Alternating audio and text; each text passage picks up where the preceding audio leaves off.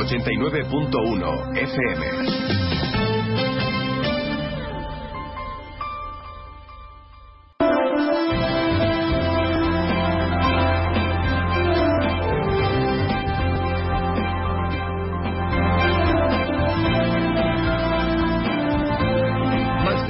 Campo de Gibraltar, en Onda 0, 89.1 de su dial.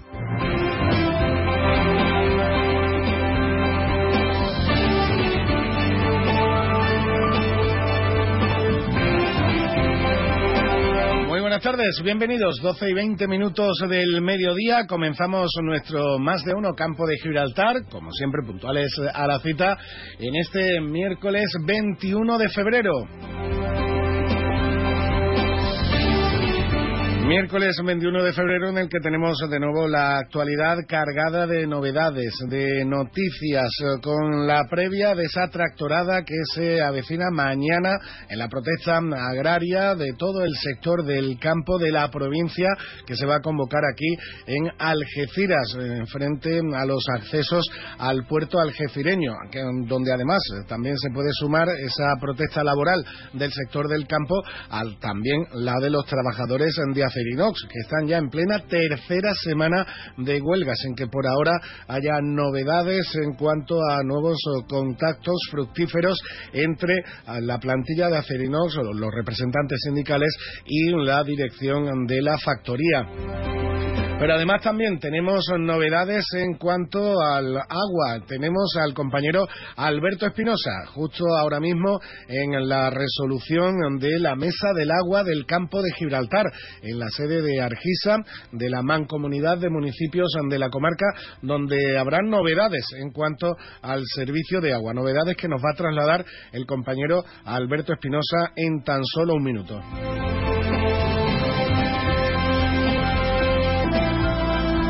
Y novedades eh, también que esperamos, evidentemente, hablando del agua, pues esas novedades las esperamos por parte de la información meteorológica, pero no tiene mucha pinta y mira que necesitamos que, llueva. Pero todo eso lo vamos a, bueno, todo eso lo vamos a descubrir en tan solo un instante, porque como en cada más de uno campo de Gibraltar, en cada jornada, siempre vamos a iniciarlo con la información meteorológica. Y ahora la previsión meteorológica, con el patrocinio de CEPSA. Información del tiempo que como siempre nos trasladan desde la Agencia Estatal de Meteorología, en este caso hoy con la compañera Laura Vila. Buenas tardes, Laura. Buenas tardes. Hoy las temperaturas se mantienen sin cambios con una máxima de 24 grados en Arcos de la Frontera. El viento es moderado de levante en la mitad sur de la provincia, pero disminuirá a flojo variable al anochecer y en el resto es flojo variable tendiendo a componente oeste y el cielo está poco nuboso con intervalos de nubes altas. Para mañana esperamos mínimas en ascenso que marcarán 15 grados en Cádiz y máximas sin cambios en el campo de Gibraltar y en descenso en el resto con 20 grados en Algeciras y en Arcos de la Frontera y 19 en Rota y en Cádiz, valores que seguirán bajando el viernes. El viento será flojo de componente oeste, pero aumentará durante el día a moderado con intervalos fuertes que serán más intensos en el área del estrecho y el cielo estará nuboso tendiendo a cubierto sin descartar precipitaciones a partir de la tarde en general débiles y más probables al anochecer y en las sierras. Es una información de la Agencia Estatal de Meteorología.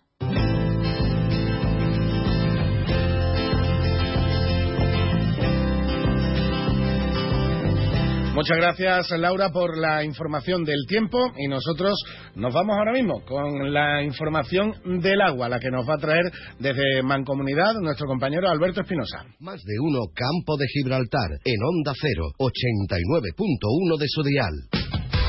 Escucha con atención. En Bowling Bahía, en los cines de Palmones, te espera el futuro. Vive la realidad virtual como nunca. Experimenta el Laser Tag. Disfruta del salón recreativo más espectacular de la comarca con bolera y rocódromo. Y si eres de los papás y mamás más guays del mundo, te organizamos el mejor cumpleaños para tus hijos. Bowling Bahía. Estamos en los cines de Palmones. Teléfono 630 82 70 77. 89.1 FM. Y para allá nos vamos, como digo, con nuestro compañero Alberto Espinosa, que ya nos escucha al otro lado del teléfono. Alberto, buenas tardes. Bueno, estamos escuchando, estamos escuchando el sonido de fondo con nuestro compañero Alberto Espinosa, pero a ver si podemos eh, contactar con él y nos comenta todas las novedades.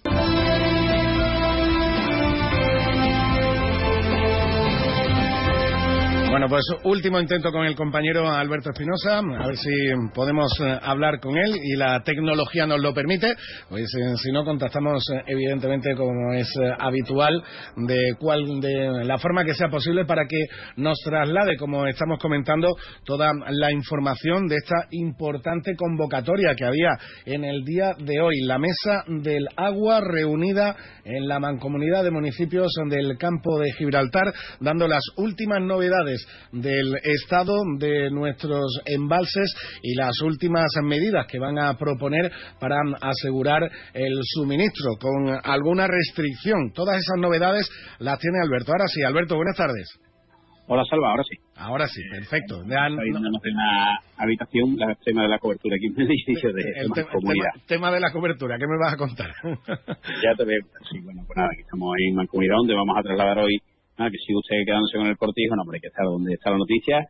Eh, vamos con los titulares rápidamente. Bueno, como tú te medio escuchaba por ahí, eh, efectivamente está reunida a esta hora todavía la mesa de la sequía, está prevista la atención a media a las doce y media. A ver, lo que hemos podido indagar, aunque obviamente hay que esperar, porque ya sabes tú que en esto nunca se puede asegurar nada, hasta que no te lo digan los propios dirigentes, pero parece que eh, las restricciones al consumo humano podrían llegar, eh, si no de inmediato, prácticamente en breve. ¿Por qué? Bueno, ya sabemos que en la última reunión se abordó la situación tras la Navidad desde la bajada de presión. Hubo los primeros días, sobre todo, bastante confusión en torno a que eh, a las zonas altas no iba a llegar el agua. Bueno, yo creo que prácticamente nadie, o sea, casi nadie, ¿no? Porque, bueno, puede haber algún oyente que nos diga, oye, pues yo no he tenido agua por las noches, pero prácticamente la situación ha sido eh, controlada en el sentido de que nunca hemos perdido el suministro, insisto, en la mayor parte del campo de Gibraltar, pero ahora sí ya podría intentarse llevar a cabo ese cese de agua o ese cese del suministro, sobre todo en horario nocturno. Repito que esto es todavía eh, lo que aquí en pasillo se está comentando. La reunión sigue, está la presidenta de la Mancomunidad, Susana Pérez Custodio, con el director de Arquisa, José Manuel Alcántara. Acaba de terminar, me está diciendo un compañero que ya subió en el ascensor, así que enseguida empezará la comparecencia entre los medios y a partir de ahí, sala, pues eh, si te parece, eh, conectaremos y buscaremos invitados. Al margen de eso, decirte que hemos visto en el diario El Mundo una publicación en la que se habla de ese Oconsur, todo el lío que ya sabes que sigue coleando desgraciadamente detrás del asesinato de los dos agentes de la Guardia Civil en Barbate. Marlaska defiende su gestión, el PP y Vox piden su dimisión, pero en esa publicación del diario El Mundo se apunta que el informe del Oconsur en torno a la desaparición de esa unidad por la imputación de David Oliva eh, podría, según ah, denuncian algunos miembros de AUG6 y de la Guardia Civil, eh, tener bastantes irregularidades en cuanto a asuntos internos. Eh, el informe que se ha presentado para eh, llevar a cabo un trámite judicial y que se explique toda la situación, que por cierto sigue bastante embarullada en torno a la imputación de David Oliva, el cese de actividad de la Consur, si Marruecos, como dice la UGC, tiene algo que ver o no. te dicen fuentes de UGC que casualmente, en esta ironía que suelen utilizar los agentes, no de casualmente desde que desapareció el Consur, la inmigración prácticamente ha desaparecido del campo de Gibraltar. Bueno, eh, el lío que sigue, también se sigue pidiendo la zona de especial singularidad. Y a todo hecho, hemos contado esta mañana una operación de cocaína, 518 kilos en el puerto de Algeciras, y en estos momentos la Policía Nacional está llevando a cabo una en la línea contra el blanqueo de capitales. De momento, 250.000 euros se han interceptado.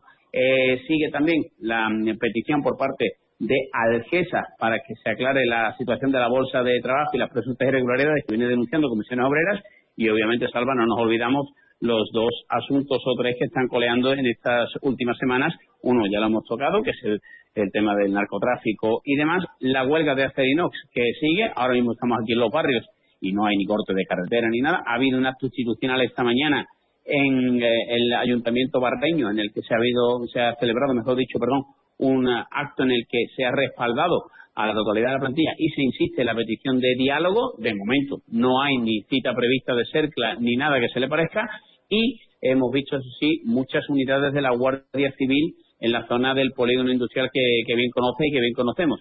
Mitad por eh, la situación de Acerinados, donde afortunadamente no ha habido que lamentar eh, incidentes en estos días de huelga, que vamos ya para tres semanas, pero también porque se están preparando para esa tractorada, que ya tiene todos los permisos, que va a mm, salir de Jerez a las ocho y media de la mañana y que va a llegar a la explanada del Estadio Nuevo Mirador. De ahí los tractores en principio quedarán en el llano amarillo y luego eh, a pie los eh, agricultores quieren bloquear el acceso al puerto de Algeciras.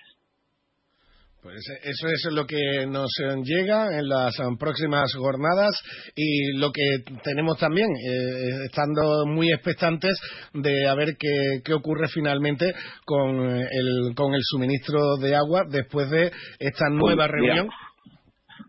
mira, en este momento sale la presidenta Susana Pérez Custodio, va a empezar la comparecencia en unos minutos y yo creo que luego la podremos tener en directo en, Onda Cero. Acaba de entrar en la dirección general, estamos en la radio en directo, perdona por la interrupción, pero ya, como nos decía el compañero Carlos Pérez, había terminado la reunión, efectivamente, Susana ya está accediendo a la zona en la que están todos los compañeros de prensa, bastante interés porque obviamente esto afecta a toda la ciudadanía del campo de Gibraltar. Perdona que estabas, no, diciendo. No, no, perfecto. No, simple, simple y llanamente que en unos minutos contactamos contigo cuando termine la comparecencia de, de la presidenta y en Susana Pérez Custodio y del director de Argisa, José Manuel Alcántara, entiendo que le acompañará en la comparecencia ante los medios y me comentas todas las novedades que, que trasladen, ¿de acuerdo?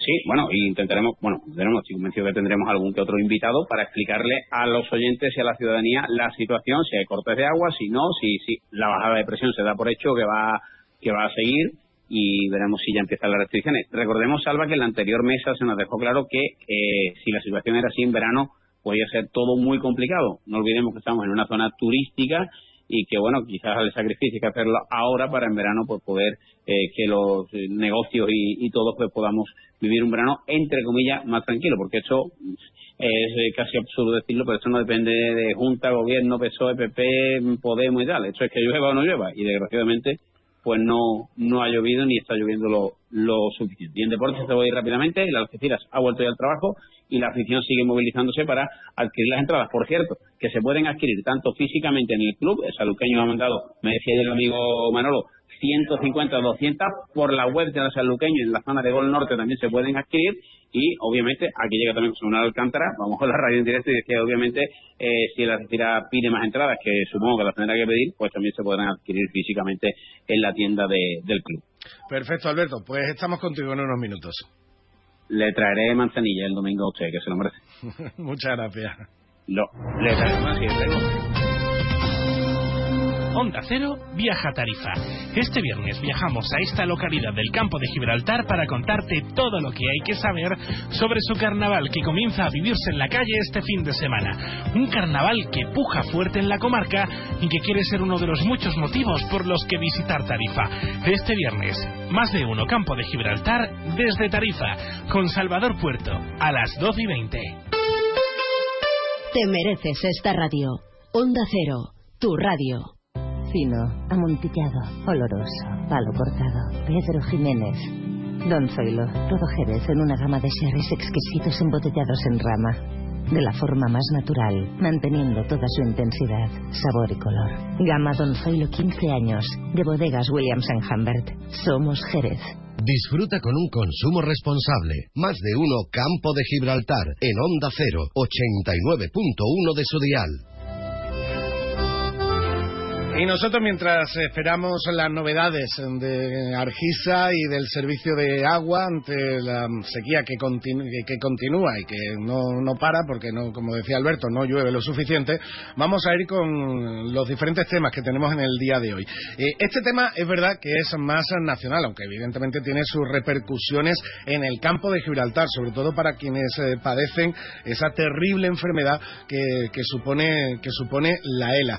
Y hoy que se está hablando mucho del Congreso y del Senado. Ah, hoy ha comenzado ya esa, esa comparecencia de Marlaska en el Senado. Ayer decía yo que empezaba la del Congreso. No, la del Congreso todavía es, eh, tiene que esperar. Es eh, posterior a la del Senado. Me disculpan el, error. Espero que me lo sepan disculpar todos, eh, todos ustedes. Pero ayer sí que en el Congreso, y lo vamos a comentar con Javier Cózar, el que ya tengo al, otro lado del hilo telefónico. Javier, buenas tardes. Buenas tardes, Bueno, eh, eh, Javier, evidentemente, quería contar contigo en el, en el programa y quería que, escucháramos juntos lo que ayer escuchamos muchos y lo que, y que fue un auténtico, y me, y, me perdonan la expresión, un auténtico sopapo a todos nuestros representantes públicos, a todos y cada uno de nuestros congresistas, de los 350 parlamentarios que tenemos en el Congreso de los Diputados. Y fueron estas palabras de eh, un ZUE, deportista conocido, eh, futbolista, entrenador de Sevilla, de Fútbol Club Barcelona, afectado por ELA y que mm, preguntó esto en la comparecencia que tenía dentro del Congreso de los Diputados. Lo primero que, que quisiera saber, María José, es cuántos diputados o diputadas hay en la sala. ¿Podéis levantar las manos?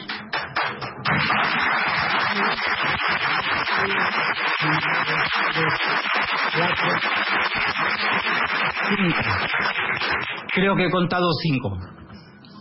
Me imagino que el resto de diputados y diputadas tendrán algo muy importante que hacer. ¿No? Me imagino. Porque al final hemos venido a vuestra casa. ¿Sabéis?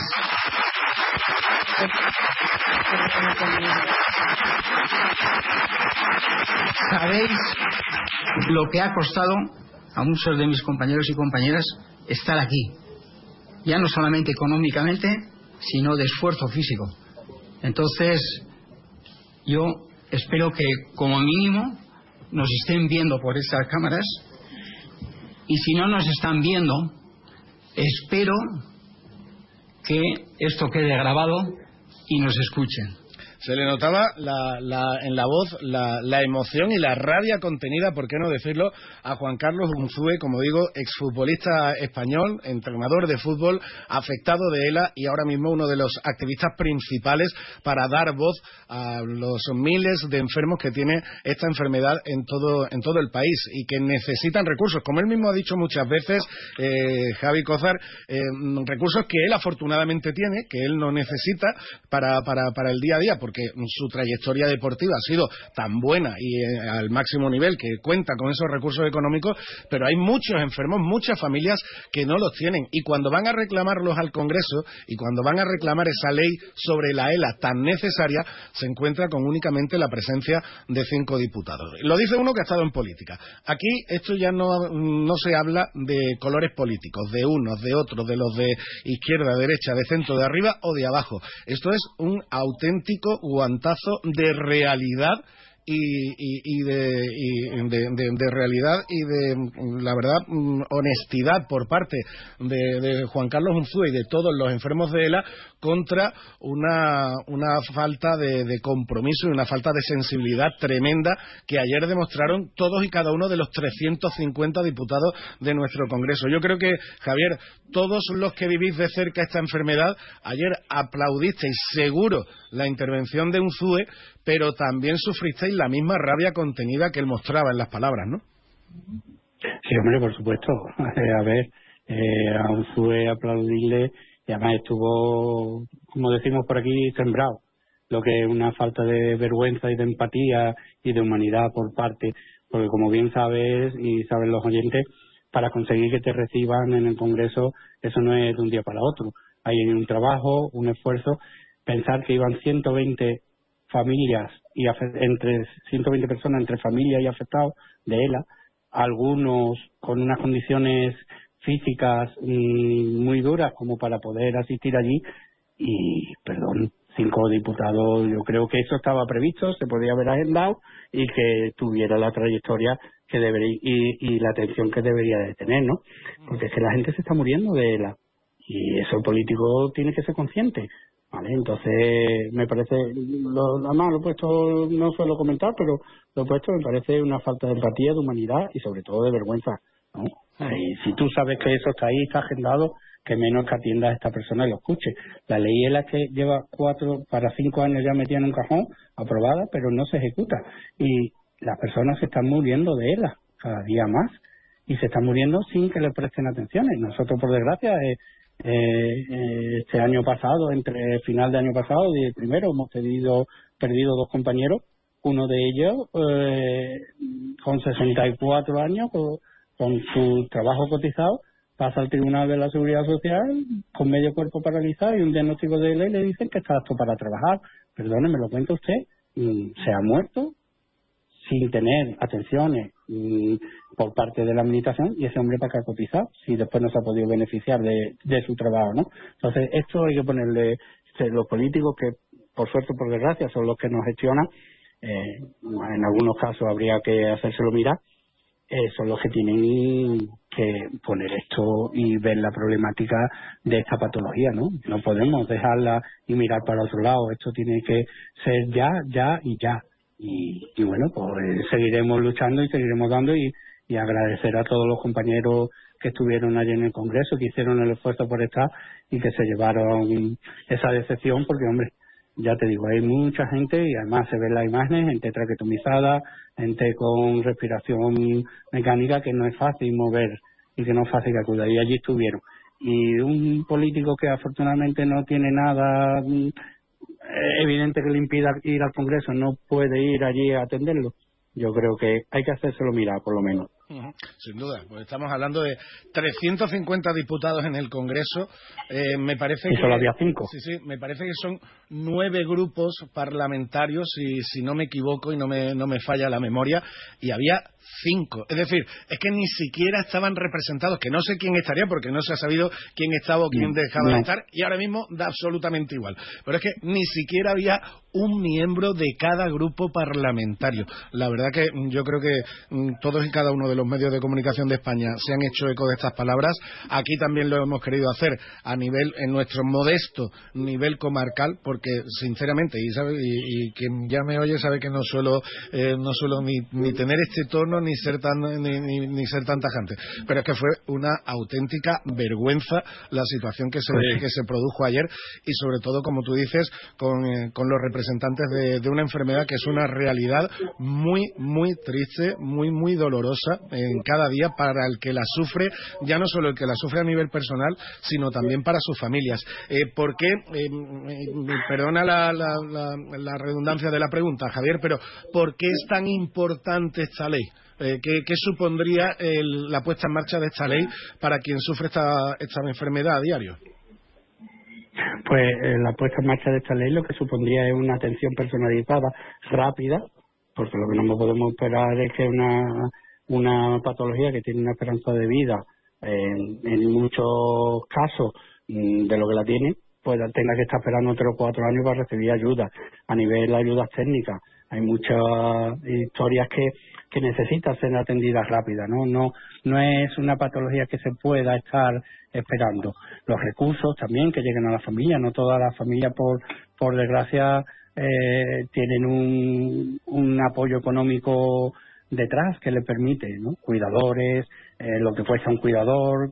Imagínate si tiene que poner un cuidador mm, por tu propia cuenta a ocho horas, eh, más seguridad social, más historia, ¿quién se puede permitir eso mm, en, siete días a la semana, ¿no?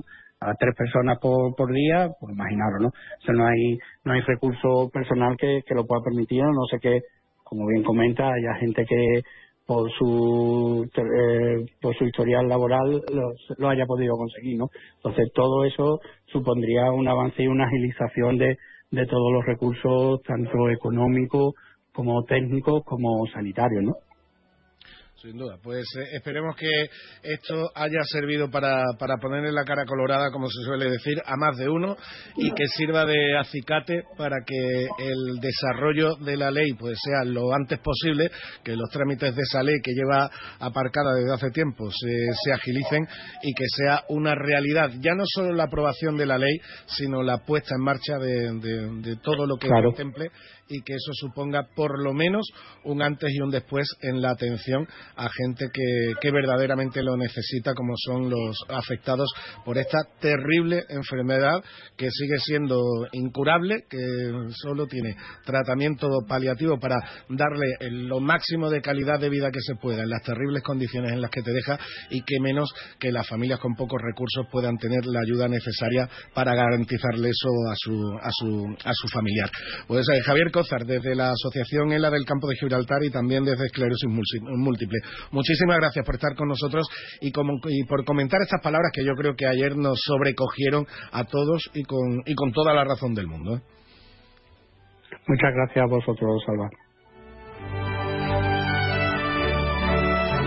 Pues sí, como digo, unas palabras que ayer nos sobrecogieron a todos, que yo no me resistía tampoco a, comentarlas, evidentemente, en nuestro programa y de comentarlas también con un protagonista, con un representante a nivel comarcal de las eh, de familias como las que ayer fueron al Congreso a presentar la necesidad de atención, la necesidad de tener esta ley lo antes posible y que vieron que solo solo cinco diputados, solo cinco representantes de, los que elegimos cada vez que vamos a las elecciones, eh, de los 350 que hay en el Parlamento español, acudieron a la, cita. Eh, que, que se lo piensen, que se lo hagan mirar nuestros representantes de todos y cada uno de los partidos, de todos y cada uno de los partidos, incluido el que a mí me puede gustar más o el que a mí me puede gustar menos, como a cualquier vecino que, y a cualquier oyente de los que nos seguís y de los que nos oís, cada uno tiene su preferencia legítima, o a lo mejor no le gusta a ninguno, que también es legítimo,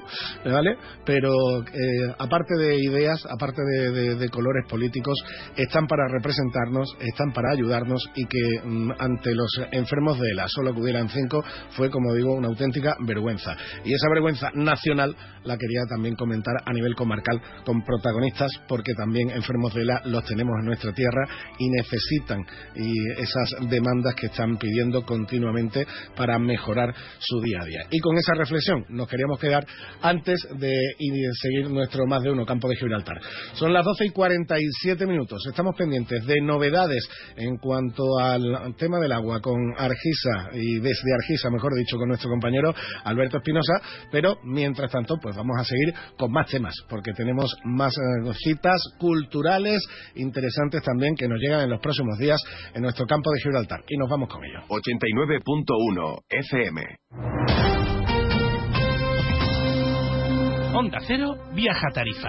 Este viernes viajamos a esta localidad del campo de Gibraltar para contarte todo lo que hay que saber sobre su carnaval que comienza a vivirse en la calle este fin de semana. Un carnaval que puja fuerte en la comarca y que quiere ser uno de los muchos motivos por los que visitar Tarifa. Este viernes, más de uno campo de Gibraltar desde Tarifa, con Salvador Puerto, a las 12 y 20.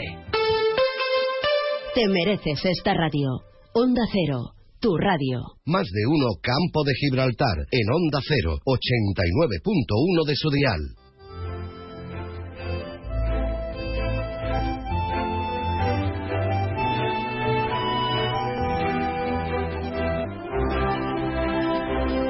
Y vamos a quedarnos ahora en Algeciras para comentar una actividad que tenemos el próximo viernes a las 12 del mediodía, una conferencia que va a tener lugar en el Centro Documental José Luis Cano de, de aquí de Algeciras sobre un auténtico tesoro natural que tenemos en el campo de Gibraltar y concretamente en la zona del Estrecho, un tesoro natural que comparten en el litoral Algeciras y Tarifa, especialmente Algeciras y que hemos tardado mucho en descubrir. De hecho, es una zona que yo creo que ha visitado mucha gente para disfrutar de la costa, para disfrutar de la playa, para mariscar, que la ha visto pasando con el barco, con la lanchita pescando y que no le dábamos importancia. Y como digo, estamos ante un verdadero tesoro natural. Hablo de los flits del estrecho. Y quien mejor nos puede comentar todo esto es la, la profesora, la bióloga, concretamente, que va a dar esta conferencia gracias a la Asociación Algecireña de Defensa del Patrimonio. hablamos con la profesora Elena Toba. Elena, buenas tardes.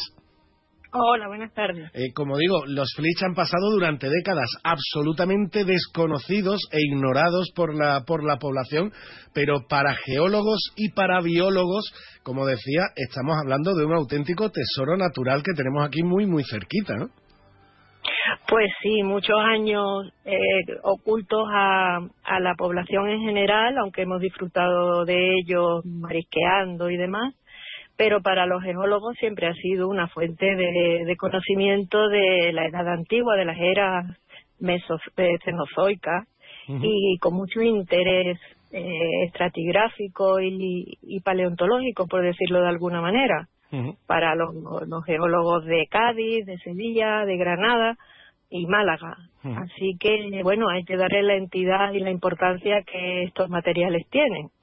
Estamos hablando de, de unos estratos que ahora no me, puedes tú concretar y definir un poquito mejor, pero que para los investigadores hablamos de auténticas páginas de la historia geológica del planeta de hace millones de años.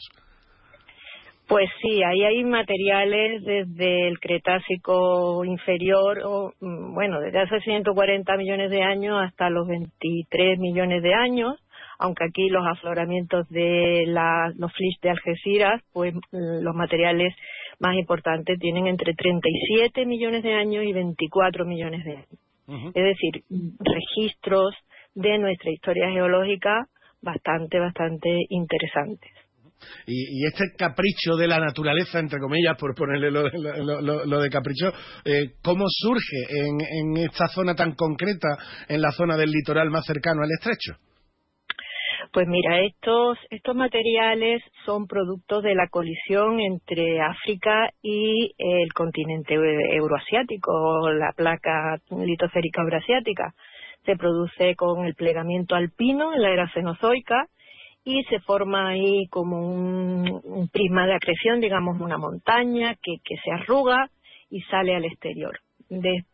Posteriormente, con los movimientos tectónicos de la apertura y cierre del estrecho, pues vuelve a abrirse nuestro canal de conexión entre Atlántico y Mediterráneo y afloran a superficie estos materiales que, que se pueden pisar y se pueden observar directamente.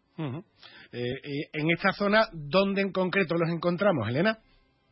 Pues mira, los flish eh, están en, mucho, en muchos sitios, lo que pasa que, que se llaman eh, flish de Algeciras porque eh, hay una zona muy interesante que va desde, digamos, el Parque Centenario hasta el Faro, donde los estratos se ven, mm, se manifiestan con todo su esplendor y entonces es, eh, se le da el nombre a todo, pero puedes ir hasta Tarifa, inclusive Bolonia, incluso en Ronda hay flish eh, que se llaman flish de Algeciras, pero es aquí, en esta zona, donde, donde se puede ver más patentemente.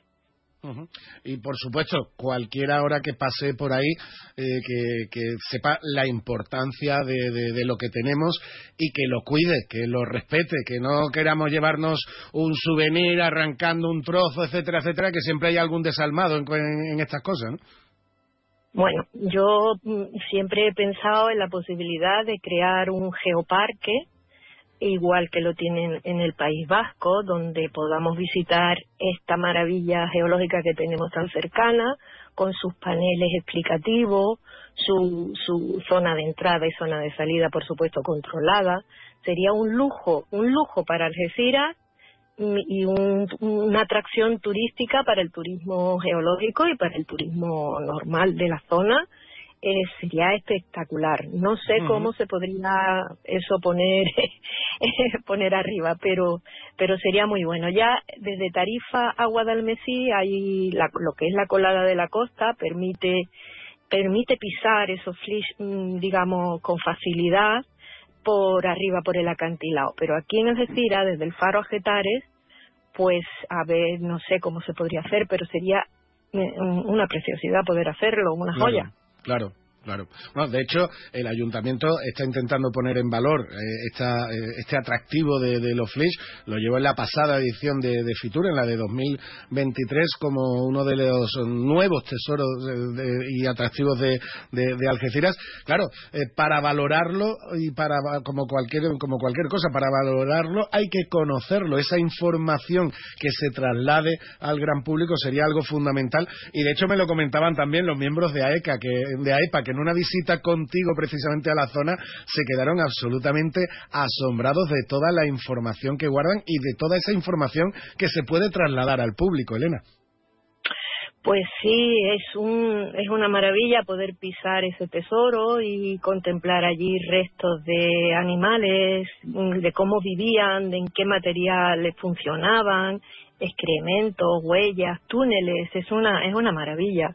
Ahora bien, siempre este patrimonio debería estar más que protegido, porque sabemos que la, el incivismo predomina muchas veces e incluso se ha llegado a, a desmantelar un panel de, un, fósil bastante interesante que había aquí en el Parque del Centenario. Entonces, por supuesto, todo esto tiene que estar más que protegido. Si queremos ponerlo en valor, dar a conocer para que la gente sepa el tesoro que tiene y proteger. Proteger es importantísimo. Pues con ese mensaje nos quedamos porque eso evidentemente va a garantizar la, protección, como digo, de un tesoro natural que tenemos en, nuestra costa. Y quien quiera conocerlo más y mejor, pues ya lo sabe. Si puede, el viernes 23 de febrero a las 12 del mediodía en el Centro Documental José Luis Cano con la conferencia de nuestra invitada en estos minutos, de la bióloga Elena Toba Paniagua. Elena, muchísimas gracias por estar con nosotros y muchas gracias por ayudar en la transmisión de ese conocimiento y en impulsar la, protección de este tesoro que tenemos en nuestra tierra. Muchas gracias, Elena. Pues gracias a vosotros. 89.1 FM. Centro Comercial Bahía Plaza. Siente el cine a lo grande. Butacas VIPs, sonido envolvente, pantallas únicas, Odeon Experience en Bahía Plaza. Suena bien, ¿verdad? En Bahía Plaza ponemos la tecnología a tu alcance con el cine del futuro. Vívelo, siéntelo. Estamos en el polígono de Palmones. Cine a lo grande.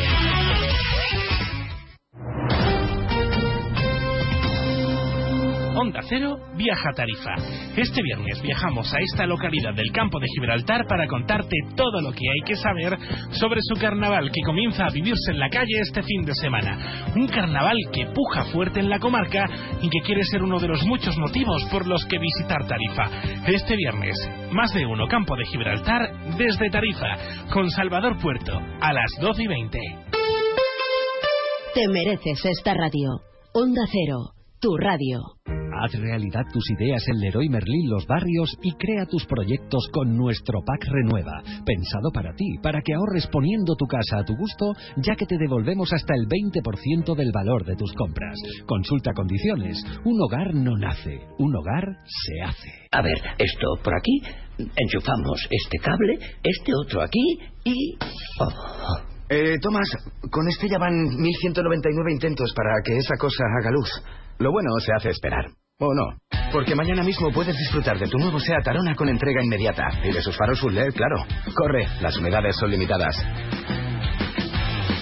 Consulte condiciones en SEAT Turial, Carretera Nacional 340, kilómetro 108, Los Pinos, Algeciras. En el Centro Veterinario Albatros, nuestra meta es conseguir que tu mascota viva mucho y muy bien.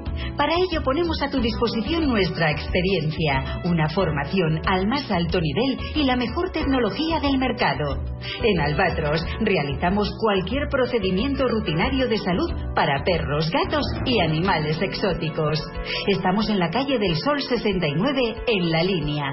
Teléfono 956 171407 Centro Veterinario Albatros. Máxima calidad de vida el mayor tiempo posible.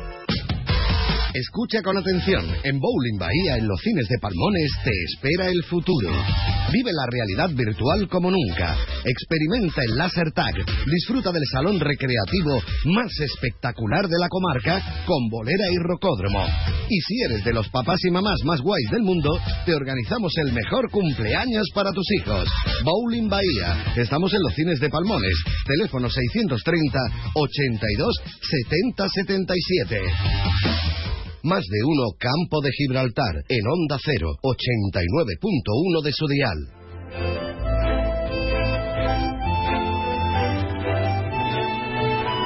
Bueno, pues por lo pronto continúa la rueda de prensa de la presidenta de la Mancomunidad, Susana Pérez Custodio. Allí tenemos al compañero Alberto Espinosa.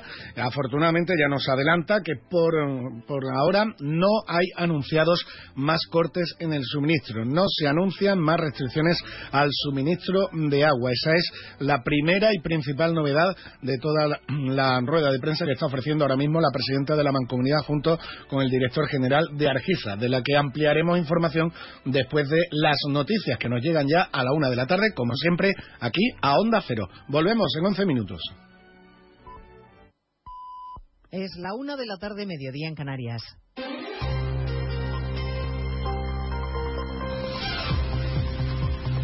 Noticias en Onda Cero. Buenas tardes, avanzamos a esta hora algunos de los asuntos de los que hablaremos con detalle a partir de las 12 en Noticias Mediodía, empezando por la imagen en el centro de Madrid, los tractores avanzando hacia la puerta de Alcalá, dispuestos a dejarse oír frente a las puertas del Ministerio de Luis Planas. Unidad móvil de Onda Cero con José Luis Pérez Vicente y Laura Lorenzo. Empieza a andar esta manifestación porque ya han llegado los primeros tractores a la puerta de Alcalá, son un centenar que vienen de Arganda del Rey. El coordinador nacional de Unión de Uniones, Luis Cortés, convocante de esta protesta, se quejaba de los problemas que han tenido para llegar a Madrid. Lo que pueda pasar hoy aquí de tensión en el ambiente, porque claro, la gente está muy cabreada porque tenemos 400 tractores parados en un solo punto.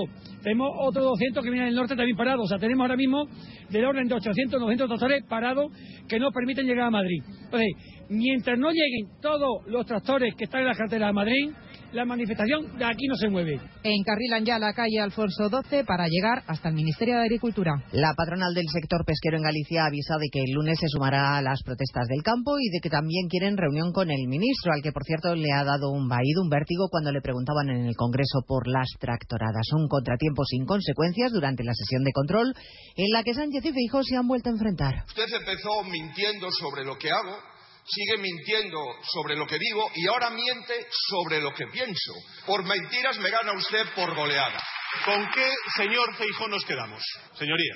¿Nos quedamos con aquel que negocia la amnistía y los indultos con los independentistas por la mañana o con aquel que les llama terroristas por las tardes en las manifestaciones que ustedes convocan? Bueno, tras su intervención en el hemiciclo, Sánchez ha viajado a Rabat, ha llegado ya a Marruecos, donde le va a recibir el rey Mohamed VI, esta vez sí. Moncloa presume de buena relación con el vecino del sur y admite abiertamente de que este buen clima responde al cambio histórico de criterios sobre el Sáhara. Siguiendo la visita oficial de Sánchez está Juan de Dios Colmenero. Aquí en Rabat será recibido Pedro Sánchez por el rey Mohamed VI en audiencia después de un almuerzo con el jefe de gobierno. Indican fuentes diplomáticas que es un detalle a tener en cuenta que Sánchez sea recibido en el Palacio de Invitados del Rey, una deferencia para nuestro país. No en vano, añaden las mismas fuentes oficiales, las relaciones con Marruecos nunca antes habían sido tan positivas como ahora. Ante la pregunta de cuál es la razón de que esas relaciones sean las mejores, la respuesta ha sido la hoja de ruta y la postura de España con el Sáhara. Recordamos el cambio histórico de criterio de Pedro Sánchez en reconociendo al Sáhara como una autonomía de Marruecos. Hablaremos además de Grande Marlasca, el ministro protagonista hoy en el Senado y en el Congreso, muy a su pesar. En la Cámara Alta se va a votar su reprobación y en la Cámara Baja ha tenido que responder hasta a una interpelación y a cuatro preguntas de la oposición. Por su gestión de la lucha contra el narcotráfico, la diputada del PP, Ana Vázquez, le ha llamado mentiroso. Es usted un auténtico mentiroso. Desmanteló ese grupo y ha bajado las incautaciones. Pero usted sigue aquí con el tralala que tiene siempre. Mire, hoy la Guardia Civil está desgarrada, dolida y abandonada por su ministro. Están utilizando la tragedia, como es el asesinato de dos guardias civiles, para mentir y sacar rédito político. No merece usted condecorar a los muertos cuando ha abandonado a su suerte a los vivos. A partir de las dos de la tarde les contaremos lo que se va conociendo de la noticia que les adelantábamos este mediodía, la detención de la mano derecha de José Luis Ábalos, el exministro y hoy diputado del Partido Socialista, el arresto de Coldo García Izaguirre por el presunto cobro de comisiones ilegales por adjudicar contratos relacionados con la compra de mascarillas en la peor época de la pandemia. Y recordaremos el enésimo tirón de orejas a los políticos que hoy ha vuelto a pronunciar el presidente interino del Poder Judicial, Vicente Guilarte, en presencia del secretario de Estado de Justicia y del negociador del Partido Popular, González Pons, exige que no se intercambien cromos en la negociación para renovar el órgano de gobierno de los jueces. Sería peligroso en un momento de bipolarización política como el que estamos el que de estas negociaciones surgieran diez militantes y otros diez militantes eh, y que empezaran a intercambiar, intercambiarse lo que se dice el intercambio de cromos. En Madalona se acaba de desalojar un edificio de viviendas, un inmueble construido en la misma promoción que el que se derrumbó a primeros de mes provocando tres muertos, Barcelona, Monsevals. Justo cuando empezaban las inspecciones de los bloques adyacentes al que se hundió, la aparición de grietas ha hecho desalojar otro bloque de pisos, el cuarto ya, de la calle Canigó de Badalona. Hasta el momento solo había sido necesario desalojar los bloques adyacentes al número 9, que es el que cayó. La semana pasada marcharon los vecinos del número 7 y ayer los del 11. Hoy han tenido que hacer las maletas los vecinos del 5. Durante estos días se examinarán bien las más de 400 viviendas de La Manzana, donde viven cerca de 1.200 personas, y es que todos los bloques fueron edificados por la misma constructora. Pues hablaremos de todo ello en 55 minutos, cuando contemos la actualidad de esta mañana de miércoles 21 de febrero. Elena Gijón, a las 2, Noticias Mediodía. De nuevo, buenos días España. Protagonista, Luis del Olmo. Luis del Olmo era un enamorado de su trabajo. Protagonistas nosotros en acción. Abrió un camino que todos hemos seguido. Le he respetado y le respetaré siempre. Información, opinión, entretenimiento. Para la radio cambiar es más que vivir. Sus principales virtudes yo creo que es sin duda la innovación, la independencia. Una parte de lo que entendemos por radio se la inventó Luis del Olmo. Te agradezco que recuerdes la historia de protagonistas. Una serie documental escrita y dirigida por Diego Forte. El mérito es de ustedes, amigos oyentes. Cada lunes, un nuevo capítulo de este podcast en la web y en la app de Onda Cero.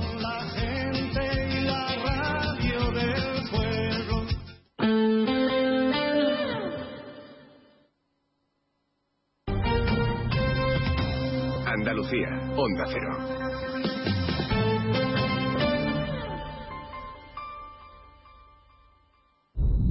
Esto no es un anuncio.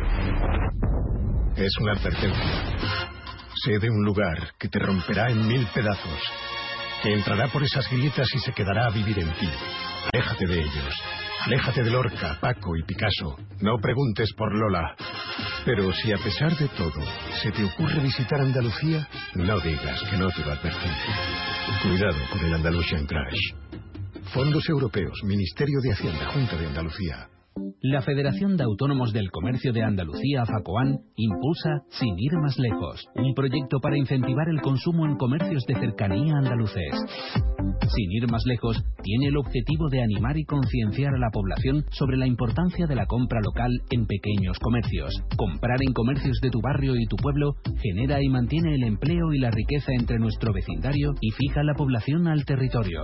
Sin ir más lejos, compra en tu pueblo. Más información en www.facoan.es. Proyecto financiado por la Dirección General de Comercio de la Consejería de Empleo, Empresa y Trabajo Autónomo, Junta de Andalucía.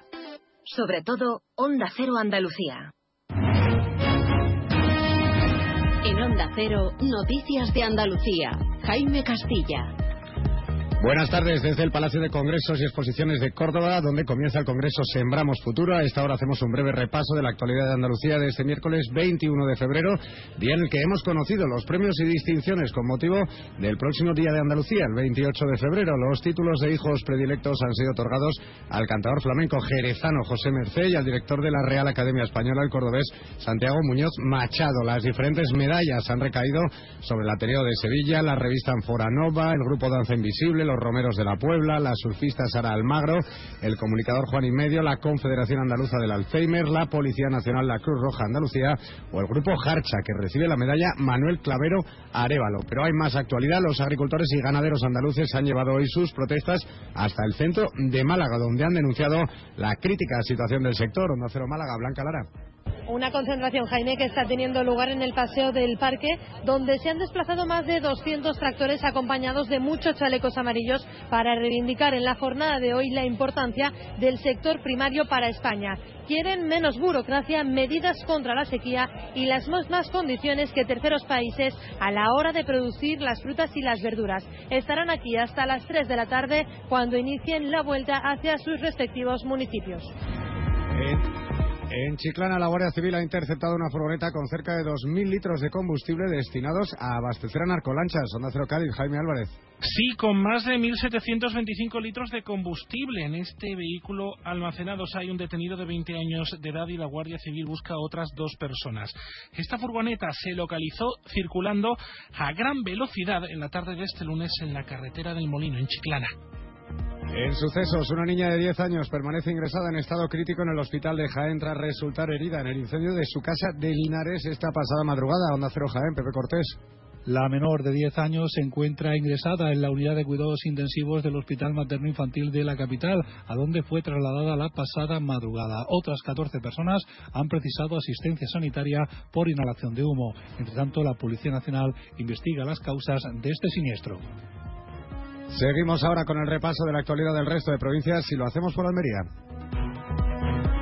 En Almería, empresarios piden a la Junta de Andalucía que impulse y agilice los trámites para desarrollar el puerto seco de Níjar. Esperan que esta iniciativa pueda desarrollarse de forma simultánea a la ejecución de las obras del AVE entre Almería y Murcia, que está previsto que esté operativo para 2026. En Ceuta, nuevo apedreamiento a uno de los autobuses de la línea del servicio urbano de la ciudad, esta vez en la zona de Loma Colmenar, próximo al hospital universitario. Varios individuos han causado daños al vehículo al golpear y romper el cristal trasero. Se trata del segundo acto vandálico en menos de una semana. En Córdoba han quedado en libertad con cargos los tres detenidos en los altercados que se produjeron entre agricultores, ganaderos y la policía al impedir los agentes el acceso a pie al centro de la ciudad. Se les acusa de delitos de atentado contra la autoridad. En los disturbios resultaron heridos cuatro policías. En Granada, la Consejería de Salud y Consumo, a través de su Dirección General de Salud Pública y Ordenación Farmacéutica y en coordinación con la Escuela Andaluza de Salud Pública, ha iniciado esta semana las sesiones de trabajo de los cuatro grupos designados para elaborar el documento de la candidatura de la ciudad para albergar la sede de la futura Agencia Estatal de Salud Pública. En Huelva, el Ayuntamiento de la capital prevé aprobar el próximo lunes en pleno un proyecto urbanístico que podría ampliar el mapa de la ciudad son 3.700 viviendas nuevas en una parcela de 280 hectáreas, un proyecto denominado San Antonio Montija que iría ubicado entre la autovía A49 y la carretera de San Juan del Puerto.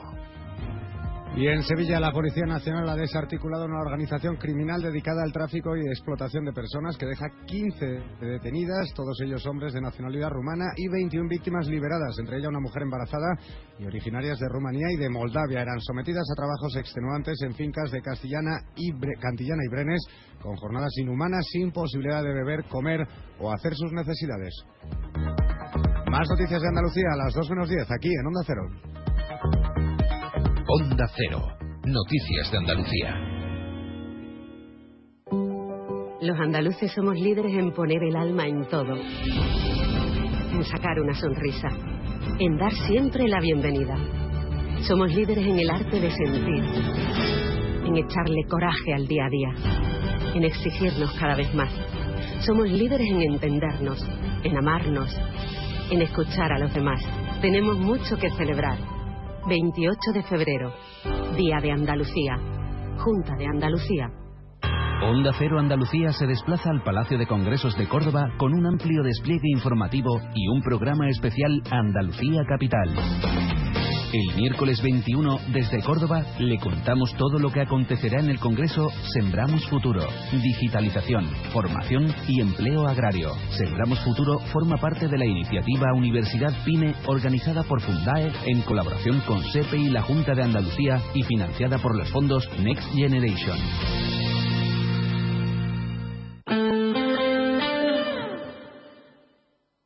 ...89.1 FM.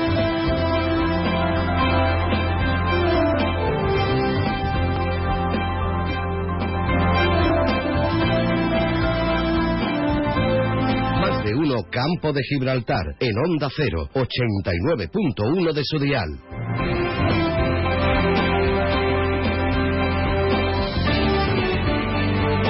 Casi 14 minutos del mediodía. Seguimos adelante nuestro más de uno campo de Gibraltar y después de las noticias em, de Andalucía y de España, seguimos nosotros con la noticia comarcal y nos vamos hasta la sede de servicios de la Mancomunidad de Municipios del campo de Gibraltar, allí en el municipio de Los Barrios, al lado entre Cortijillos y Guadacorte. Allí tenemos al compañero Alberto Espinosa. Alberto, buenas tardes de nuevo. Hola, Salva. Eh, buenas tardes de, nuevo. Eh, bueno, vamos a repetir alguna cosa, seguro que ahora, seguro que luego con la presidenta, eh, pero me quedo con una frase que si la repetimos, pues nada, que nos perdone la, audiencia. Primero, no va a haber cortes de suministro al consumo humano, van a seguir las medidas y esto lo vamos a ir repitiendo porque está bien, pero hay una frase que probablemente también escuchen la audiencia en estos días. La ha dicho José Manuel Alcántara, que ya nos va a atender a, los medios por Onda Cero, te lo voy a pasar enseguida, que la situación es de extrema gravedad pero gestionable. El objetivo es llegar a septiembre con 20 hectómetros cúbicos de agua embalsada en nuestros pantanos y no perjudicar ni a la ciudadanía, ni al turismo, ni a la industria, ni a los negocios que ya sabemos en verano, pues eh, tenemos un sitio privilegiado. Te paso rápidamente al eh, director de Arquiso, José Manuel Alcántara, que también ha sido muy claro y muy conciso con la concienciación que tenemos que tener municipios, industrias y ciudadanos para seguir ahorrando agua a la espera de que llueva. José Manuel, buenas tardes. Hola, buenas tardes.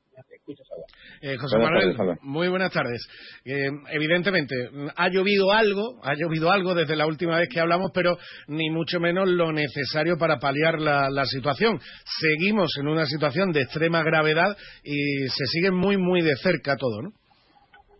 Sí, bueno, ha llovido algo, pero realmente estamos casi en mínimos históricos a estas alturas del año hidrológico. que hay apenas 350 milímetros, con lo cual sigue siendo un año eh, con una escasez de precipitación extrema. Este ya es el sexto año de sequía y bueno, la situación es complicada desde el punto de vista de las precipitaciones. Eh, ahora mismo, de todo lo que habéis informado, tanto la presidenta como tú, quizá la principal novedad es que todavía no es necesario o se está haciendo todo para evitar las restricciones más graves de agua, por intentar solventar la, la situación, pero también por otro lado hay que analizar y se está analizando el consumo real necesario en cada zona de la comarca. ¿no? Sí, bueno, nosotros, eh, ah, la, diferencia entre la sequía del 92-95, donde apenas en tres años los embalses estaban absolutamente vacíos, y esta, donde llevamos el doble de tiempo, seis años, es que una de ellas es que se está haciendo una gestión activa desde el primer momento. Y todas las medidas que hemos venido aplicando desde el primer momento, pues vienen dando resultados. El, el hecho de las reducciones de presión que se vienen haciendo en horario nocturno, a través de la instalación de válvulas que hicimos en toda la red, pues está dando un resultado óptimo sin que haya un excesivo perjuicio a, las poblaciones. Eh, el trabajo que venimos haciendo con la gran industria desde hace tres años y que han conseguido una reducción de los consumos de más del 21%, pues también tiene un impacto claro sobre la situación o las propias reducciones y el esfuerzo que están haciendo los regantes fundamentalmente de la zona de Castellar y de los barrios. ¿no? O sea que realmente eh, la gestión que se está haciendo desde el principio en esta sequía es la que está consiguiendo que el impacto de cara al ciudadano no eh, sea excesivamente alto en una situación tan extrema como la que estamos. ¿no? Como te decía, seis años frente a tres apenas en el nivel 92-95, donde no quedó ni una gota de agua ni en el embalse de Guadarranque ni en el embalse de Charco Redondo. Además del consumo humano, evidentemente estamos en una zona con una actividad industrial muy importante y también con algunos enclaves turísticos verdaderamente destacados de cara a lo que nos llega en el verano, que evidentemente también es un aumento de, de población. Todo eso son previsiones también que estáis teniendo en cuenta, claro. Claro, nosotros en la mesa de sequía hemos planteado distintos escenarios, eh, que es lo que hacemos siempre, escenarios eh, eh, para adoptar medidas al respecto y se han analizado todos los escenarios posibles y el objetivo nuestro sigue siendo que ya planteamos en octubre, es decir, llegar a final de año hidrológico, 30 de septiembre, con al menos 20 millones de metros cúbicos, 20 hectómetros eh, almacenados en los embalses que nos permita afrontar el otoño de, de, este año. ¿no? Esa es un poco la idea, el poder pasar este año hidrológico a pesar de todas esas dificultades. El mensaje a la población que, evidentemente tengan la máxima responsabilidad posible, que cuidemos muchísimo este este recurso y también y aunque y aunque aunque se tiene que decir, aunque no aunque no quede muy bien, cuidado también con las sanciones porque evidentemente los excesos se van a sancionar, ¿no? Sí, bueno, las sanciones además son importantes, las que ha aprobado el cuarto decreto eh, responsabilidad por parte de todos. Hay una medida que sí vamos a adoptar nueva, que es el precinto de todos aquellos contadores de usos prohibidos. Y aquellos usos prohibidos, como el riego de jardines, aquellos contadores que sean específicamente para ellos, se van a ir precintando. Y, vamos a ir adoptando medidas, evidentemente, con sentido y con criterio, en la línea de lo que venimos haciendo, intentando perjudicar al mínimo posible la economía y la actividad social, pero siendo rigurosos con los objetivos que nos hemos marcado en cuanto a ahorros. No queda otra. Hasta que no llueva lo que tiene que llover, evidentemente no queda otra. E incluso cuando llueva lo que tenga que llover, también tendremos que seguir mandando ese mensaje de responsabilidad porque estamos viendo que, el agua es un bien fundamental pero escaso. José Manuel Alcántara, director general de Argisa, muchas gracias por estar con nosotros. Muchas gracias a ti, un saludo a tus oyentes. Gracias. Sí, Salva. Pues, pues eh, Salva. Dime, eh, volvemos contigo en cuanto puedas con la presidenta, ¿de acuerdo, Alberto? Sí, intentamos en un ratito porque ahora se van a seguir reuniendo. Técnicamente, la presidenta Susana Pérez Custodio yo creo que sí, que podremos pillarla. Muchas gracias. Nada. Y nosotros tenemos también que darle una vuelta a los escaparates y lo hacemos ahora, a la una y 20 minutos del mediodía. 89.1 FM. A ver, esto por aquí, enchufamos este cable, este otro aquí y... Oh. Eh, Tomás, con este ya van 1199 intentos para que esa cosa haga luz. Lo bueno se hace esperar. ¿O no? Porque mañana mismo puedes disfrutar de tu nuevo SEAT Arona con entrega inmediata. Y de sus faros full LED, claro. Corre, las unidades son limitadas. Consulte condiciones en SEAT Turial, Carretera Nacional 340, kilómetro 108, Los Pinos, Algeciras. En el Centro Veterinario Albatros, nuestra meta es conseguir que tu mascota viva mucho y muy bien. Para ello ponemos a tu disposición nuestra experiencia, una formación al más alto nivel y la mejor tecnología del mercado. En Albatros realizamos cualquier procedimiento rutinario de salud para perros, gatos y animales exóticos. Estamos en la calle del Sol 69 en la línea. Teléfono 956 17 14 07. Centro Veterinario Albatros. Máxima calidad de vida el mayor tiempo posible. Onda Cero viaja a Tarifa.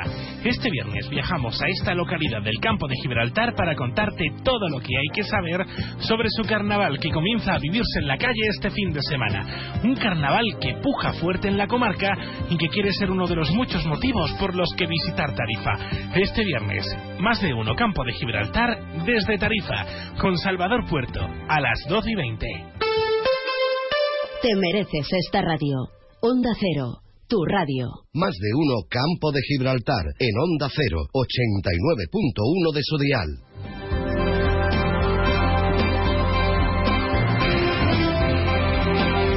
Como comentábamos, siguiendo con la actualidad y con el principal tema, evidentemente, de la jornada, que son, los, son las conclusiones y los resultados de esta mesa comarcal del agua que acaba de concluir en la sede de Argisa, en el campo de Gibraltar, concretamente allí, eh, justo en, los- en el municipio de Los Barrios.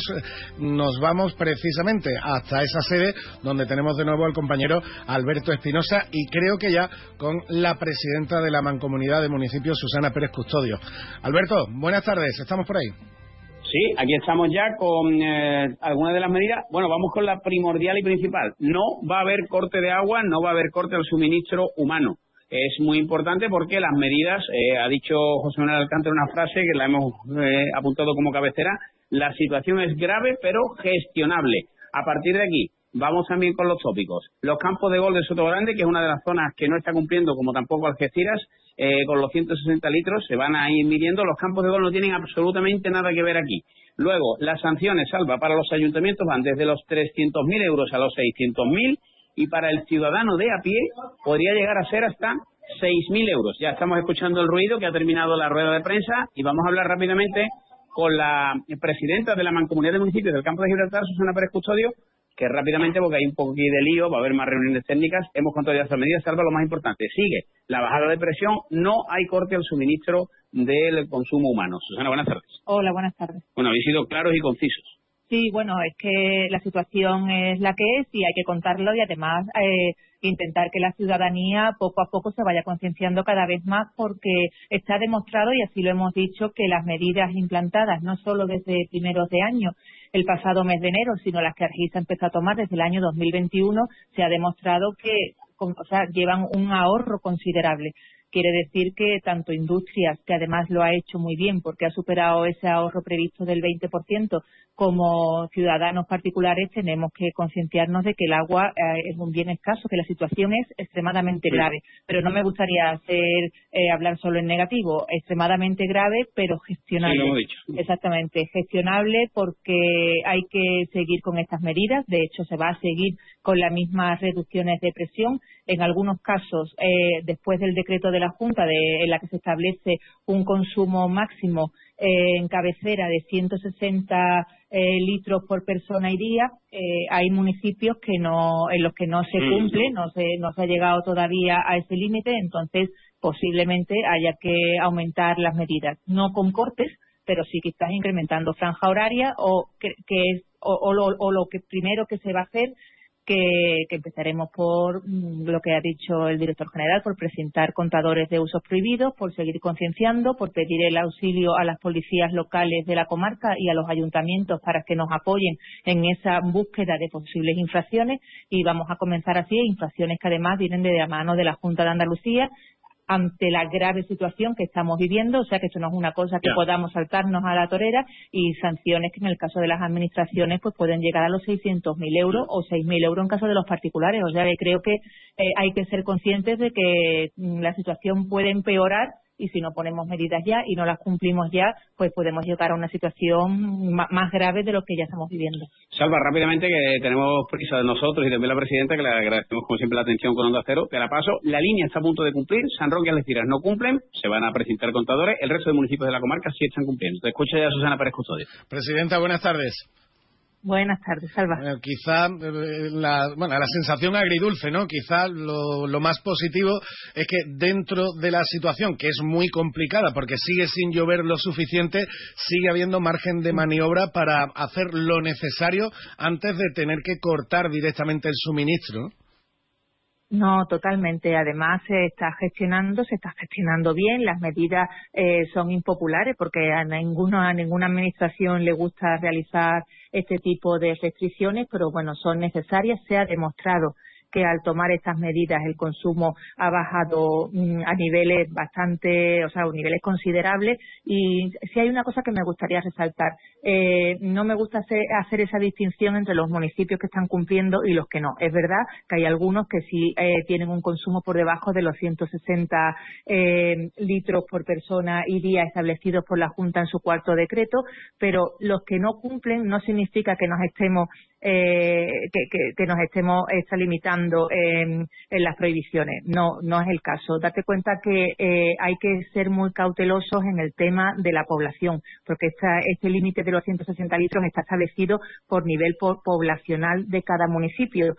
Y en la comarca tú sabes que el censo y la población real, mm, mm, la verdad que hay unos números son muy distintos. Entonces se ha solicitado a la Junta de Andalucía que se utilice eh, el censo real, no, o sea, perdón, el censo real no, la población real, porque realmente, por ejemplo, te voy a poner un caso en Algeciras, eh, sabes que somos como 125.000 habitantes y hay como 25.000 personas más que no están censadas, entonces tú no puedes, o sea, es un poco injusto también decir Algeciras no cumple, no, es que las Algeciras ahora mismo se está utilizando el censo real. También es verdad que se han solicitado desde algunos ayuntamientos, te pongo el caso de Algeciras, que ha sido uno de los que ha intervenido en el comité de sequía, que se saque de esos suministros al puerto. Imagínate el volumen eh, de consumo que tiene el puerto de Algeciras, pues eso también estaba incluido en el primer en el primer censo, o sea que son medidas que poco a poco nos iremos adaptando a ellas. O sea, aquí eh, las valoraciones se hacen ya ha pasado de ser mensual a valorar semanalmente el consumo, con lo cual pues cada semana tendremos los datos reales de lo que se está consumiendo y podremos poner en cada municipio o en cada zona de cada municipio eh, las medidas adecuadas. Eh, no se puede generalizar. Cada municipio es distinto a otro, eh, cada zona completamente distinta dentro de un propio municipio, con lo cual eh, hay que ir estudiando y valorando las medidas a tomar en cada momento y en cada zona. Y esa, y esa población flotante que está, aunque no esté registrada en el censo, como dices, también hay que tenerla en cuenta. Además, es la situación que hay. Por ejemplo, el caso, el caso de la prisión también es otra, también hay una población enorme y una población que no está toda en nuestro censo. Entonces, hay, claro, hay que tener, eso se ha solicitado a la Junta y es, de, es lógico que en breve nos respondan y nos respondan de manera afirmativa. Entonces, los niveles completamente cambiarían. ¿Sabes? El nivel que tenemos ahora mismo de números cambiaría completamente. Perfecto, pues muchas gracias por explicárnoslo todo muchas gracias a, y a ese nivel de detalle, Presidenta. Muchas gracias. Muchas gracias a ti. Chao. Muchas gracias a Susana Pérez Custodio, muchas gracias también al compañero Alberto Espinosa que nos ha traído esta información puntual en directo sobre, eh, sobre las novedades en cuanto al suministro de agua, las conclusiones que ha arrojado esta nueva sesión de la Mesa Comarcal del Agua eh, que ha dirigido la presidenta de la Mancomunidad de Municipios y el director general de Argisa. A los dos los acabamos de tener aquí en nuestro programa, en nuestro más de uno campo de Programa que continuamos ya invadiendo el espacio habitual del informativo comarcal de nuestro compañero Alberto Espinosa, que claro, todavía no le hemos enseñado a Alberto a teleportarse, no hemos conseguido que vuelva aquí en un segundo e inicie, e inicie el informativo, como todos pueden entender, con lo cual alargamos un poquito eh, en pro de la actualidad nuestro más de uno campo de Gibraltar y nos quedamos también con más protagonistas que teníamos eh, citados en el día de hoy, protagonistas culturales y deportivos con los que vamos a hablar también hasta que lleguemos a las 2 menos 10 de la tarde, que será el tiempo de más información nacional y sobre todo regional en la sintonía de Onda Cero. Seguimos adelante, esto es Más de Uno, Campo de Gibraltar. 89.1 FM. Espabila, sal de casa, viaja, demuestra al mundo que puedes salir de tu zona de confort. Y cuando vuelvas, si tienes esas ventanas que te aíslan de todo, descubrirás que el mejor lugar del mundo ya lo conocías. Ventanas con sistemas Comerlin, como en casa, en ningún sitio. Aro Lago. Fabricantes de ventanas con sistemas Comerlin. Estamos en Polígono Industrial Incosur, Nave 4, Campamento, San Roque. Ven a Baires, tenemos un comedor más amplio y moderno para que puedas disfrutar más de tu comida de empresa. También para seguir degustando cada día nuestros desayunos, exquisitas tapas, raciones y magníficos postres. Reserva tu mesa en el 956 66 11 65 y recuerda, si no quieres salir de casa, pide Baires a través de Globo. Baires Tapas, ¿te lo vas a perder? Más de uno Campo de Gibraltar, en Onda 0, 89.1 de su dial.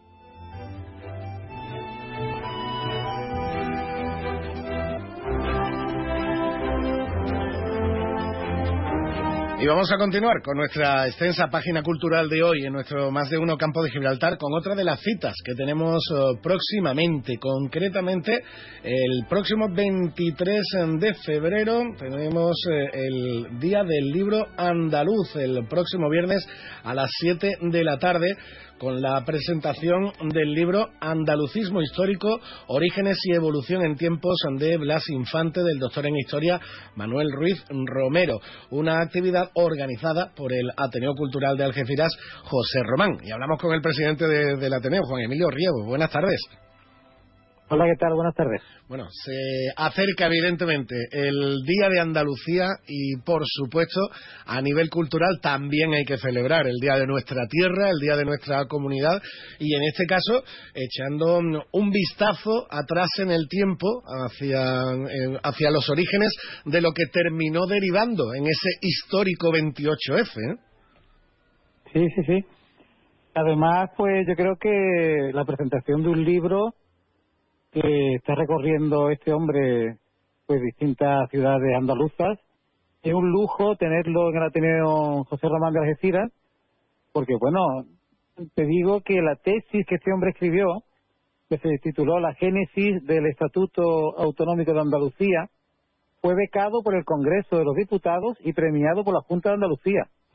Por lo cual tenemos una eminencia en la materia que va a estar en Algeciras gracias a que un socio de nuestro Ateneo, Manuel Jesús Garnica, pues lo conoce bien, fue alumno suyo, y bueno, por mediación de él lo vamos a tener en el Ateneo de Algeciras este viernes 23 de febrero. Además, la, historia del andalucismo, la historia de esas primeras eh, ideas eh, nacionalistas o regionalistas, la verdad es que es una historia apasionante a la que yo creo que cualquier aficionado a la historia tendría que, acercarse, además de cualquier estudiante, obviamente, eh, pero también cualquier interesado en la propia historia de su tierra, en la propia historia de Andalucía, porque el propio periplo de, de Blas Infante, desde desde que mm, desde que inicia su, su, su actividad profesional como abogado y como notario hasta que termina siendo fusilado, pero mm, el propio periplo eh, vital de, de, Blas Infante es verdaderamente apasionante. Sí, sí, además que en este libro, porque no es solamente una conferencia al uso, sino que también va a traer pues, ejemplares de este libro que ha editado de una forma brillante Almuzara, que sabes que es una editorial pues que publica muchísimos libros sobre el andalucismo. Manuel Pimentel, pues desde que fundó Almuzara, pues ha tenido muy claro que una de las funciones de la editorial, eh, uno de los temas principales era pues también publicar textos y ensayos sobre el andalucismo, ¿no? Y este yo creo que es de los más brillantes que se ha publicado. Yo he tenido ya el placer de leerlo y la verdad es que todo aquel que tenga interés en saber mucho más de los orígenes y la evolución del andalucismo en tiempo de Blas Infante, un personaje poliédrico del que sabemos bastante poco, la mayoría de los andaluces, y del que hay mucho por conocer, pues este libro es una de las fuentes principales para tener un conocimiento más amplio de la figura del padre de la, de la nación andaluza y también pues cómo eh, nace ese esa idea ¿no? de, de andalucismo histórico y la verdad que estamos pues en las mejores manos y en la mejor voz, una voz pues muy privilegiada que yo creo que, que va luego a contestar muchas preguntas que todos tenemos acerca de tanto de la vida y la obra de Blas Infante como de los orígenes y evolución de, del andalucismo y cómo hoy en día pues el legado que tenemos que en qué estado está y en qué momento mes se encuentra el andalucismo hoy en día, que tú sabes que vivió momentos muy brillantes, muy potentes, pero que hace tiempo ya que eso se ha decolorado mucho, ¿no? Así que hoy en día, pues también indagaremos cómo ve este hombre el presente y el futuro del andalucismo. Eh, sin duda, y más allá de, evidentemente, la, la, faceta política, tú lo decías, Blas Infante es un hombre poliédrico, en el, en, el mundo cultural, en el sector cultural, que, también es el que te toca de, lleno, Juan Emilio, también fue un personaje importantísimo en aquellas primeras décadas del, del, siglo XX, porque precisamente eh, comprobando cómo el analfabetismo era uno de los grandes problemas que tenía la sociedad andaluza, Blas Infante se dedica a fundar, a establecer centros andaluces por eh, diferentes eh, por, por, las diferentes provincias de Andalucía, más allá incluso de Andalucía, creo si no me si, creo recordar si no me equivoco que llegó a haber algunos hasta en Latinoamérica que eran verdaderos eh, centros de producción y de difusión cultural. Sí, sí, sí. La verdad que la figura de Blas Infante, como pasa como muchas veces, tiene la punta del iceberg, que todo el mundo conoce, el padre de la nación andaluza y, bueno, los avatares de su fusilamiento y todo este tipo de cosas, pero luego la obra de Blas Infante es poco conocida y sobre todo la obra literaria es muy, muy desconocida. Yo creo que la, la obra política es más conocida por la dimensión que ha tenido pero tiene verdaderas joyas literarias que, la verdad es que, deberíamos de, reivindicar. Y yo te hablo ahora mismo desde mi casa en, en Sabinillas y por la ventana estoy viendo la residencia de verano de Blas Infante. Por eso, la verdad es que, que cada día un trocito de Blas Infante entra en mi vida porque Villa Matilde, que es como se llama esa residencia de verano, que era de la mujer, el nombre de la mujer, de su hermano, de su cuñada, pues yo invito también a todo aquel que me esté escuchando que visite este parque, este, esta villa, Villa Matilde, porque hay una exposición fija, permanente, en una serie de, vidrieras y una serie también de, hitos de piedra que están recorriendo todo el parque, que cuenta la historia de toda la vida de, de Blas y no es muy conocido que exista esta exposición y que exista este emblemático parque aquí en Sabinillas, en Manilva. Y bueno, también invito a los algecireños, campos gibraltareños, que si se dan una vueltecita por aquí, visiten ese verdadero monumento que es Villa Matilde con toda la historia, porque es una exposición que, que tiene una serie de paneles, una veintena de paneles interesantísimos sobre la vida y la obra de Blas Infantes. Sin duda, es que no hay que olvidar que era de Casares, que, nos toca muy, muy cerquita Al, campo de Gibraltar. El padre del andalucismo era natural de, Casares. Bueno, pues repito la cita. mucha gente, mucha gente visita la casa natal de, en Casares de Blas Infante, pero no todo el mundo sabe que la residencia de verano está en Sabinillas y que está visitable, que está abierta al público, un parque público y que está también su casa, la casa donde vivía en verano abierta también al público y esa exposición que hay ahí está en Sevinilla y es menos conocida que su casa natal en Casares. Pues nos la apuntamos. Como nos vamos a apuntar también la cita, lo vuelvo a repetir, 23 de febrero, viernes, a las 7 de la tarde, la presentación de Andalucismo Histórico, Orígenes y Evolución en tiempos de, de Blas Infante, del doctor en Historia Manuel Ruiz Romero y presentado por Manuel Jesús Garnica en el Ateneo Cultural de Algeciras, José Román. Muchísimas gracias, Juan Emilio. Un abrazo, Salva, hasta luego. 89.1 FM. A todos los que sueñan despiertos, bienvenidos a los Cupra Days. Del 9 al 24 de febrero, ven a vivir tu sueño a tu instalación Cupra más cercana y llévate un Cupra Formentor o un Cupra León con condiciones exclusivas. Ahora con 5 años de garantía y mantenimiento. Unidades limitadas. Cupra Days. Algunos solo lo sueñan, otros lo viven. Consulte condiciones en SEAT Turial, Carretera Nacional 340, kilómetro 108, Los Pinos, Algeciras. Más de uno Campo de Gibraltar, en Onda 0, 89.1 de su dial.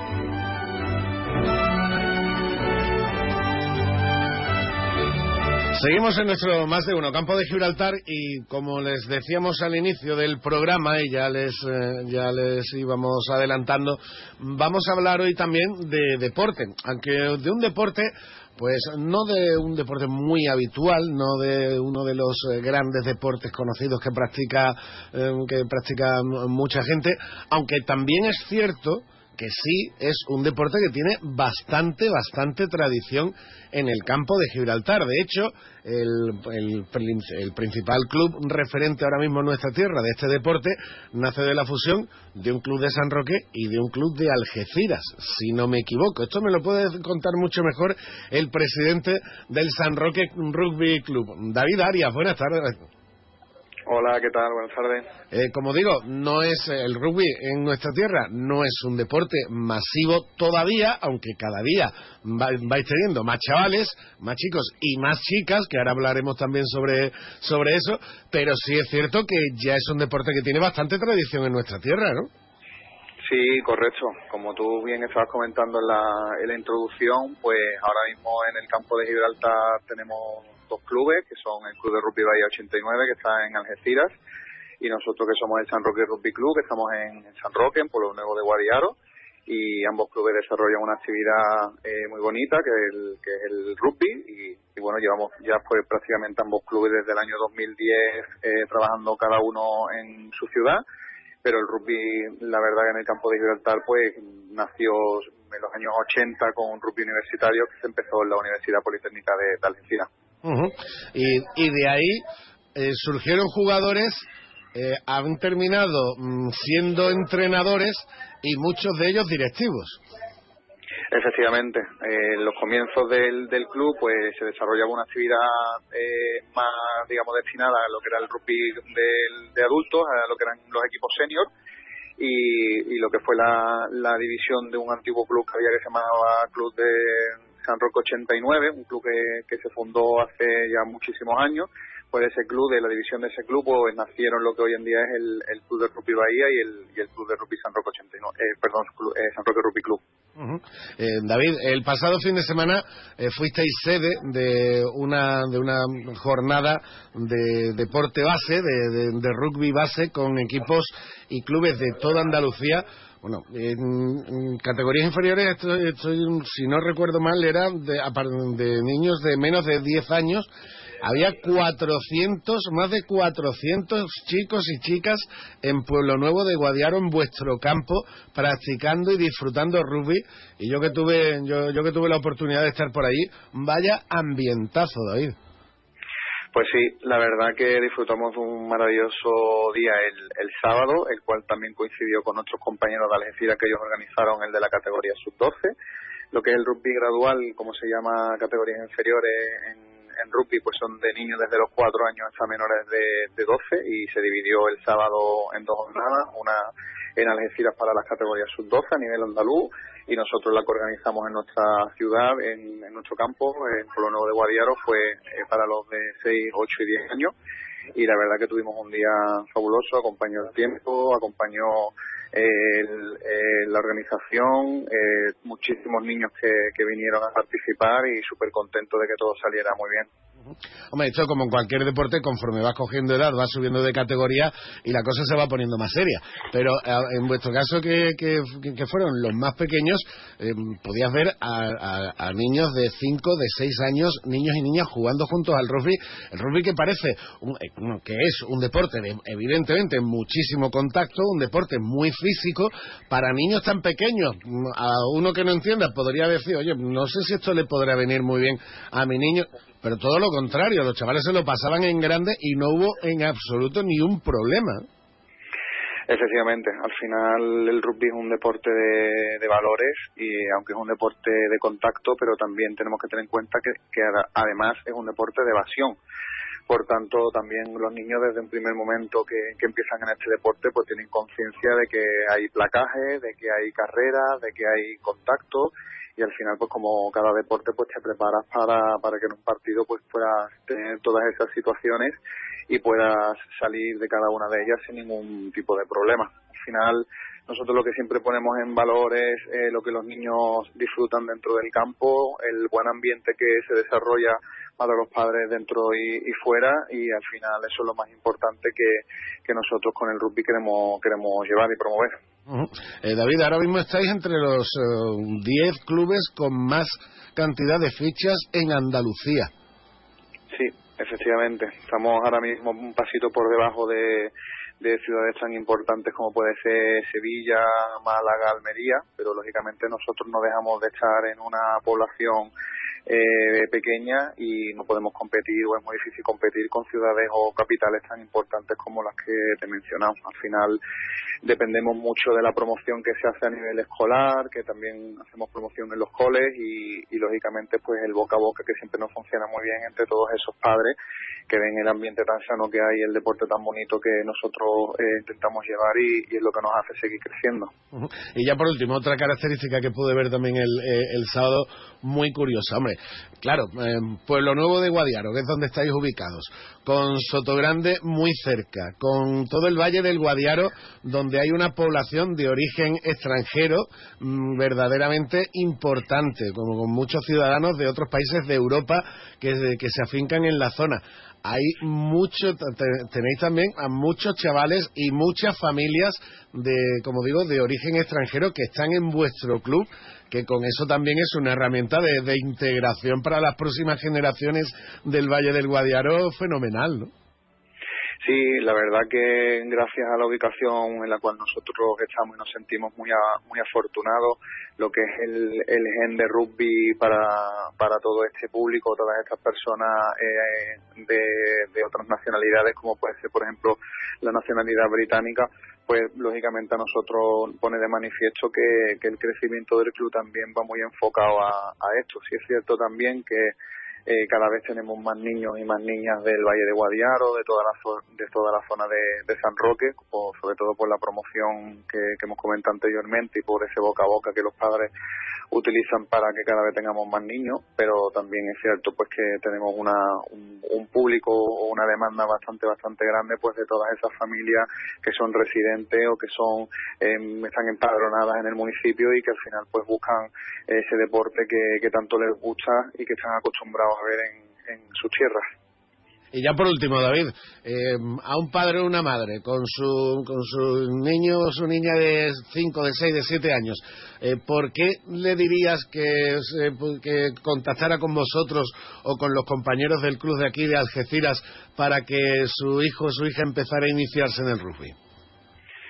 Pues muy sencillo, el rugby al final es un deporte de valores y hoy en día es muy muy importante que los niños se eduquen en materia de deporte y que también a través de ese deporte pues adquieran unos valores que le van a servir eh, tanto a nivel deportivo como a nivel personal. al final a través del rugby formamos personas y, lógicamente animo a cualquier padre o cualquier madre que quiera eh, acercarse a tanto a Algeciras como a San Roque a, probar este maravilloso deporte porque en el momento que lo pruebe le aseguro que, se va a enamorar y que, y que va a tener ahí una participación eh, tanto a nivel deportiva para su hijo como a nivel personal y social para los padres. David Arias, presidente del San Roque Rugby Club, enhorabuena por la labor que hacéis, por el deporte también en, nuestra tierra y muchísimas gracias por estar con nosotros. ¿eh? Muchísimas gracias a vosotros por, por la entrevista y por estar con nosotros en este día tan importante. Y, por supuesto que seguiremos conociendo más del rugby en nuestro en nuestra comarca, en nuestro campo de Gibraltar, próximamente con el rugby de Algeciras. Ahora llegan eh, las noticias de Andalucía en Onda Cero. Nosotros mañana, como siempre, volvemos a las 12 y 20. Noticias de Andalucía.